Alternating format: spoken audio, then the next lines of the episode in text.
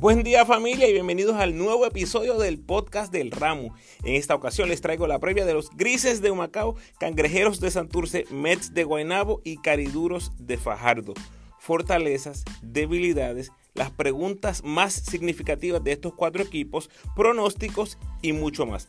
Obviamente tuve que hacer un episodio compacto porque ya el BCN está a punto de comenzar, así que más o menos están separados los análisis cada 5 minutos en ese orden que les mencioné, grises, cangrejeros, mets y cariduros.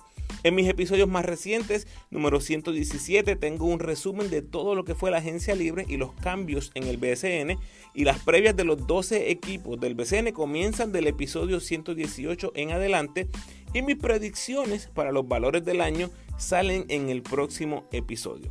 Recuerda seguirme en tu red social favorita, Instagram, Facebook y Twitter como El Ramo Opina. Por favor, dale like al post, compártelo, comenta y suscríbete a mi podcast en tu plataforma favorita. Además, me puedes enviar tus preguntas o sugerencias a elramoopina.gmail.com o en cualquiera de mis redes sociales. Puedes apoyar al Ramo convirtiéndote en patrocinador del podcast y lo puedes hacer a través de Anchor con 10, 5 o 1 dólar al mes. Agradecido por tu sintonía. Que disfrutes. Vamos a los grises de Humacao. Empezamos con las fortalezas. Actualizaron el talento nativo con una mezcla interesante de juventud y veteranía. Salen de Ocasio, salen de Rivera, salen de Mauras el novato y salen de Marcus Barham. Pero se refuerza ese talento nativo con cantidad y calidad. Me gusta mucho lo que hicieron. Traen a Belardo, y a Matos desde San Germán. Traen a Caratini y a Alvin Cruz desde Bayamón. Traes a Timach desde Carolina. Traes a Giorgi Pacheco desde Guayama. Slash Ponce. Traes a Butler desde Arecibo. Y a Ricky Sánchez lo sacas del retiro. Lo más que me gusta de ese núcleo es el backcourt. Tienes a Pacheco y a Belaldo, que es uno bastante, bastante bueno, que debe en el papel dirigirlos hacia victorias importantes esta temporada. Ambos estuvieron en eficiencia en doble dígito en el 2021. Pacheco fue top 20 entre todos los nativos del torneo, promediando 12 puntos, 3 rebotes, 3 asistencias. Y Belardo, entre todos los nativos, terminó decimoquinto en puntos, con 13 puntos por juego. Me parece que es un ranqueo bastante respetable para ambos. A ellos le sumas a Timach, que básicamente reemplaza a Félix Rivera. Ambos quedaron 1 y 2 en rebotes entre los nativos, quedaron empates en dobles dobles con 11, colíderes entre los nativos en ese renglón de dobles dobles. ¿Y cuál de los dos es más malo el tiro libre? ese eh, no hace mucha diferencia, cambia el uno por el otro. Tal vez Rivera es un poquito más diestro ofensivamente. Timach todavía ha dejado un poquito que desear en esa área, pero vamos a ver si vemos algún tipo de progreso. El cuadro regular me parece que es la fortaleza más grande de este equipo. Va a ser un cuadro regular bien competitivo con Pacheco, con Gaby Velaldo, dos refuerzos y Timach. Em, y recuerden que tanto Pacheco como Timach tienen experiencia en el equipo nacional, que tenemos que mencionarlo, tomando en cuenta que en el 2021 no había nadie en ese equipo con experiencia en el equipo nacional. Las debilidades, eh, la química del equipo me parece que es una debilidad obvia tienen que aprender a jugar juntos todas estas piezas que nunca han jugado antes o tal vez esporádicamente. Y eso, la química no es algo que se da de la noche a la mañana. Tienes que aprender las tendencias, tienes que conocer los spots que le gusta a cada uno. Así que esto es eh, a work in progress, como dicen eh, los gringos. El banco me parece otra debilidad tienes novatos ahí, tienes jugadores de poca experiencia o jugadores que nunca han tenido roles prominentes en el BCN o en el caso de Ricky Alvin Cruz que hace mucho tiempo no los han tenido. Por lo tanto, muchísimas incertidumbre en lo que es el banco. Y otra debilidad que me gustaría que se convirtiera en fortaleza es la cancha local. Por lo que he podido ver a través de las pantallas, no hay ningún tipo de presión jugando en esa cancha, así que ya veremos si logran mover a toda esa fanaticada de la región. Al momento es muy positivo lo que han hecho de conectarse con el pueblo, lo hemos visto a través de las redes sociales, así que yo espero que eso se convierta en presencia en la cancha. Pronóstico, obviamente los veo fuera de los playoffs, no tienen el firepower de los equipos contendores serán muchísimo más competitivos que en el 2021, eso es muy buena noticia, y definitivamente van a tener más victorias que el 2021, pero definitivamente los veo en la parte baja de la división. Aquí la pregunta es, o la pregunta clave es, ¿lograrán superar a los gigantes de Carolina? Ahí es donde está lo interesante. Me voy a tirar al charco y voy a dar a los grises a terminar quintos en su división. Veo muchísimas preguntas en lo que es los gigantes de Carolina. No creo realmente que Carolina vaya a tener todas sus piezas la mayoría del tiempo este season. Así que eso va a significar que probablemente van a terminar en último lugar, dejando ese quinto puesto para los grises de Humacao, que definitivamente es un improvement si lo comparamos con el año pasado. Si Carolina está completo, entonces son otros 20 pesos, pero no lo veo pasando. Así que felicidades grises, hay progreso en Humacao. Vamos a los cangrejeros de Santurce, sus fortalezas mejoraron la banca sustancialmente, contando con que Barea será el 1 regular. Tienes a Gian en la 2, Matías en la 3 y los refuerzos en la 4 y 5. Eso te deja a Fili, Sosa, Piñeiro, Clavel y Moncho saliendo del banco. Eso es un buen banco, gente. Contando con que Sosa y Gilberto todavía están en el pico de sus carreras. Philly es un excelente mariscal de campo a pesar de sus 53 años de edad. Te quiero, Philly. Y Moncho y Piñero traen agresividad, hustle en el área defensiva y además sabemos que Moncho puede tener sus 5 minutitos de ofensiva relampagueante todavía. Eso está presente. Otra fortaleza que veo es cómo se va a trabajar con José Juan Barea. Lo traigo en forma de pregunta tener a José Juan Barea tiene que ser una fortaleza en este equipo. Me mantengo en lo que dije la temporada pasada, en que Barea no debe estar viendo tantos minutos en la regular. El año pasado se dio orgánicamente por la salud del mayagüezano, pero tiene que ser un plan del equipo, tiene que ser un plan del equipo proteger a Barea. Ya vimos lo que pasó en los cuartos de final contra los eventuales campeones capitanes de Arecibo. 19 puntos.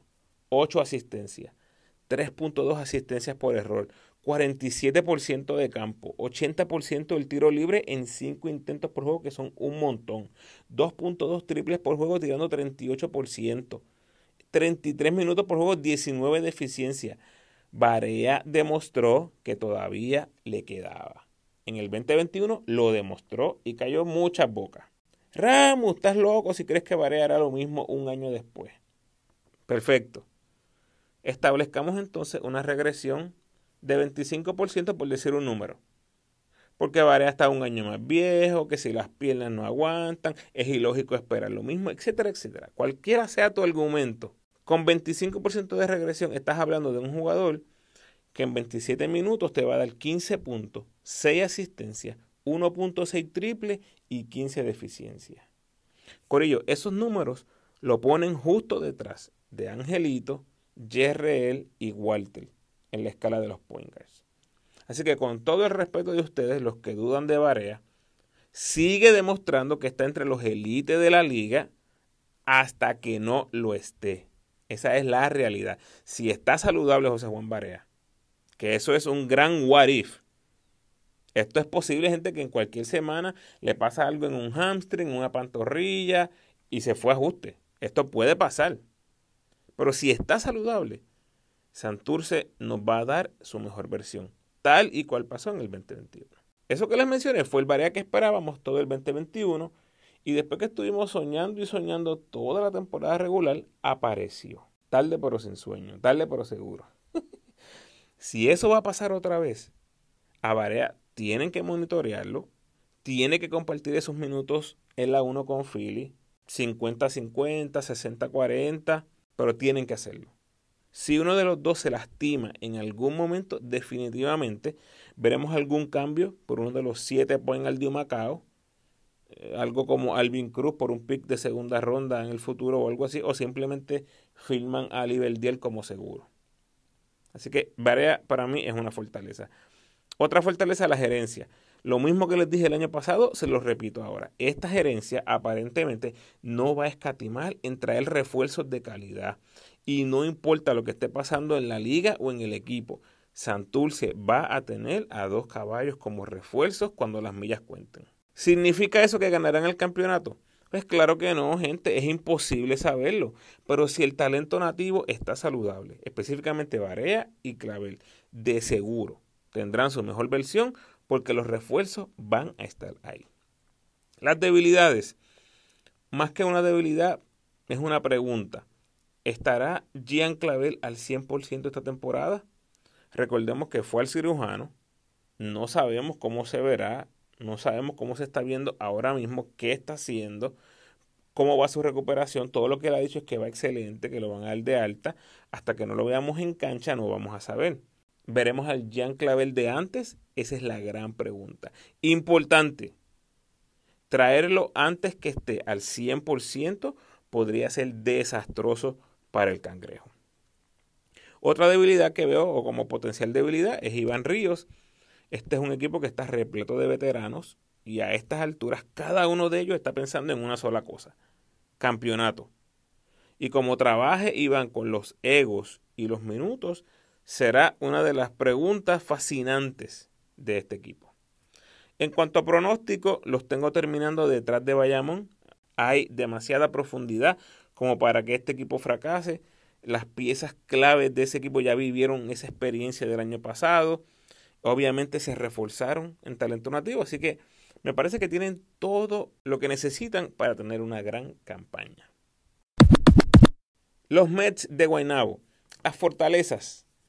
Taekwondo Rolón está listo para dar el salto al estrellato en la liga. La edición 2021 dependió muchísimo de Taekwondo por necesidad, pero ahora, al ver los resultados, hay muy pocas dudas en qué se debe hacer en Guaynabo. En la temporada regular el año pasado, Taekwondo promedió 11 puntos, 5 asistencias, 4 rebotes en 30 minutos, jugando con 3 refuerzos. Al final del season, después de la serie final, era más que claro que era una estrella en esta liga. Ahora la pregunta es, ¿dará el salto a ser una superestrella, a cargar este equipo?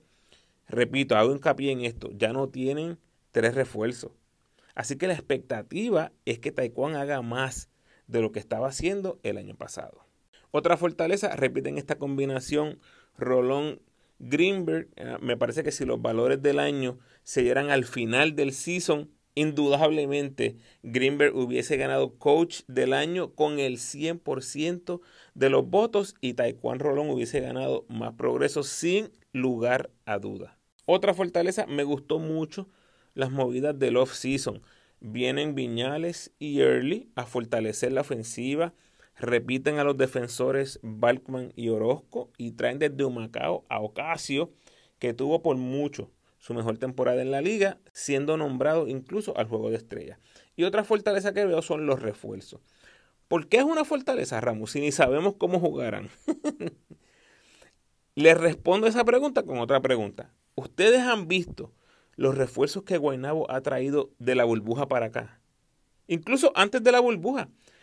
Gente, no tengo ninguna duda que esta gerencia traerá refuerzos de calidad porque ya me lo han demostrado. No tengo razón para dudar de la toma de decisiones de este grupo de trabajo. Así que yo espero ahí refuerzos, caballos en Guaynabo. Debilidades gran incertidumbre con Jonathan Hahn. Ahora mismo no hace ningún sentido que lo usen a menos que esté al 100% de salud y yo espero que así sea. La pérdida de un refuerzo será determinante ya que pierdes una pieza de mucha producción que tiene que ser llenada por un nativo o varios nativos. Y el hecho que tienes a Han fuera o aparentemente va a estar fuera al inicio de la temporada definitivamente no ayuda en esta situación de buscar cómo reemplazar esa producción. Otra debilidad me parece que es la banca, aunque se reforzaron, eh, sin duda, tiene un gran signo de pregunta. La ofensiva va a depender de Viñales y Early. Y todos sabemos que el proyecto Viñales no ha funcionado para nada en las últimas participaciones en la liga. Si vamos a ser honestos, ha sido un desastre. Y Early estuvo literalmente fuera de la liga en el 2021. Lo bueno de todo esto es que probablemente ambos tienen mucho que probar y muchas bocas que callar. Repito, me gustó y lo mencioné como fortaleza el hecho de que fortalecen el banco. Pero sin duda alguna, hay que mencionarlo como debilidad el hecho de que Viñales los últimos años ha sido un desastre y él estaba fuera de la liga. Así que ojalá lo podamos ver estas adiciones como una fortaleza del equipo al final de la temporada. Y finalmente el pronóstico, aunque estamos hablando de los subcampeones, este se proyecta como un equipo completamente nuevo. El hecho que pierden un refuerzo, esto va a cambiar muchísimo la dinámica de los roles, las expectativas de los nativos y de los mismos refuerzos, porque ahora los refuerzos tienen que dar producción sí o sí. En esa división, obviamente, tienes a Bayamón con una gran continuidad después de un campeonato en la burbuja y un 2021 de ensueño, ¿verdad? Hasta que Angelito se lesionó. Santulce está reloaded y con un talento nativo impresionante. Y Fajardo no se queda atrás porque traen continuidad de trabajo y muy buen talento nativo. Así que veo a los Mets terminando cuartos en su división y cruzándose con Arecibo en los cuartos de final. La revancha tocaría en cuartos. Y qué oportunidad tan dulce sería para los Mets eliminar a los campeones defensores capitanes. Apúntenlo. Y finalmente, los cariduros de Fajardo en sus fortalezas veo un buen talento nativo, que es algo muy necesario para ganar el campeonato. Tienes a Abreu y a Gandía de Poingal. Abreu estuvo entre los líderes de asistencia y se proyecta como uno de los mejores pasadores en la historia de la liga. Y Gandía agarró más experiencia internacional en el baloncesto europeo, así que tienen dos muy buenos point ahí. En la 2 tienes a Holland y tienes a Guillo. Holland está en los octavos de final en la Eurocopa, que es desde abril 19 a mayo 11. Van a correr abril 19 a mayo 11 y van a jugar en un formato de eliminación directa. O sea que pueden terminar, si llegan a la final, hasta mayo 11. Y en Turquía, en la liga doméstica, están en noveno lugar ahora que estoy grabando. Y le quedan seis juegos. Y la temporada regular termina el primero de mayo. O sea, si se elimina temprano en ambos torneos, pudiera estar disponible tan pronto como la primera semana de mayo. Yo espero que eso sea así. Guillo está con uno de los equipos sotaneros en Argentina y la temporada regular termina este domingo 10 de abril. Debe reportarse tan pronto termine su participación en Argentina. En la 3 tienes a Emi Andújar, todavía yo lo considero entre los mejores tres en la liga. Un jugador que constantemente está representando a Puerto Rico. Me gusta lo que trae, un jugador bien completo que te hace de todo un poco, que te defiende en muchísimas posiciones, que te juega en ofensiva en muchas posiciones. Me encanta mi Andújar, lo sigo repitiendo. Ahora es de los mejores tres en la liga. Para mí, hubo un tiempo que yo decía que era el mejor tres en la liga. Nunca sé si, si él piensa así, y esto lo hablé con, con varias personas. Me encantaría ver ese extra de mi Andújar en cada juego dejando todo en la cancha y poniendo números impresionantes para ayudar a este equipo a ganar, pudiera ser que este sea el año que me dice, mira, voy a dar ese salto. Vamos a ver. Tienes a Manny Campbell, potencial novato del año. Estará desde el día 1 y debe tener un rol prominente, vaqueando a los jugadores en la 3 y la 4, en 39 juegos en la G-League y en lo que fue un equipazo prácticamente todo el season. Él estaba compartiendo en ese equipo con un chorro de estrellas nivel G-League, ¿no? Muchos, muchos, muchos dieron el salto al NBA, consiguieron contratitos en la NBA. Así que estaba jugando con competencia fuerte y terminó promediando 8 puntos, 8 rebotes y un robo en 29 minutos por juego. Yo lo veo como uno de los primeros cambios saliendo del banco Incluso lo veo hasta jugando a las 5 de vez en cuando, tal y como hizo Víctor Roth todo el 2021. Así que amárrense en Fajardo, les va a encantar este jugador. Y arriba, en la 5, tienes a Brady y a Toro. Ahí hay 10 faltas personales que siempre son buenas tenerlas. Estamos muy expectantes de ver un progreso en Chris Brady y estamos muy expectantes de ver qué versión va a ser Arnaldo Toro en el BCN. Viene de tener un field day en Finlandia, así que todos vamos a estar bien pendientes a su debut en el BCN. Así que ahí tienes Abreu, Gandía, Guillo, Andújar y Brady, y si llega Holland, igualmente, todos han tenido su oportunidad en la selección, así que han jugado al más alto nivel en Puerto Rico. Las debilidades. Tengo a John Holland. ¿Cómo es eso, Ramos? ¿Fortalece debilidad otra vez? sí, Corillo. En mi opinión, aquí es donde se determina la temporada de los cariduros. Con Holland, este equipo se convierte en uno sumamente peligroso que seguramente no va a cometer el mismo error que cometieron el año pasado cuando se fueron bajitos tratando de contrarrestar las torres de Arecibo. Si está Holland, yo veo esos dos refuerzos siendo un 4 y un 5 y te vas con el talento nativo en la 1, 2 y 3. Sin Holland, este equipo se elimina en cuartos de final. Así lo veo. Pronóstico, pues prácticamente ya les dije, las esperanzas campeoniles recaen en la disponibilidad de Holland. Con Holland le pueden dar un palo a cualquiera y hasta luchar por el campeonato. Eso es así, ya lo demostró una vez. Y Holland sigue siendo un jugador de alto calibre. Sin Holland se van en cuartos de final. Así que yo creo, honestamente, que Holland va a estar con Fajardo en algún momento. Y ahí sí que se va a poner bueno el asunto para los cariduros. Por ahora los veo terminando en tercer lugar de la división, detrás de Bayamón y Santurce, y en una serie de cuartos de final ante el Trabuco de Ponce. Y de nuevo veremos la revancha adelantada de la final del 2019 entre Aguada y Ponce. Sí, Corillo. Este Fajardo es ese Aguada. Hasta que llegamos, Corillo. En el próximo episodio vengo con mis pronósticos de cada división, que más o menos se los he dicho por ahí por encimita. Los cuatro equipos que se eliminan, los que llegan a semis y los que veo compitiendo por el campeonato. Además, daré mis predicciones para los valores del año, así que pendiente que eso sale bien prontito. Gracias por sintonizar, Corillo. Por favor, comparte este episodio con todos los fanáticos del BCN que conozcas, especialmente con los fanáticos de los grises, cangrejeros, Mets y cariduros. Recordatorio, ya están disponibles los 12 capítulos de la serie La Plata Olvidada, recordando una de las gestas más grandes en la historia del baloncesto puertorriqueño, cuando el equipo sub-22 de Padilla, Travieso, Dani Santiago y Guayacán llegaron a una final en un Mundial FIBA por primera vez en la historia. Del episodio 99 en adelante puedes disfrutar de todos los capítulos. En el episodio 111 está mi análisis de la pasada ventana cuando Puerto Rico dividió con Estados Unidos y Cuba.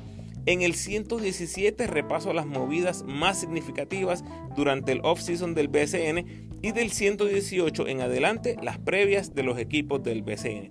Como siempre te invito a que te suscribas al podcast, déjame tu mejor review por favor y sígueme en tu red social favorita, Facebook, Instagram o Twitter, donde puedes disfrutar del contenido único y exclusivo que proveo. De nuevo, agradecido por tu sintonía.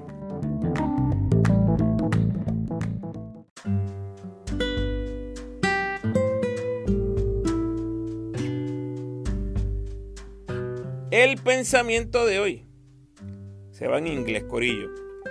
The happiest people don't have the best of everything. They just make the best of everything. Bendiciones.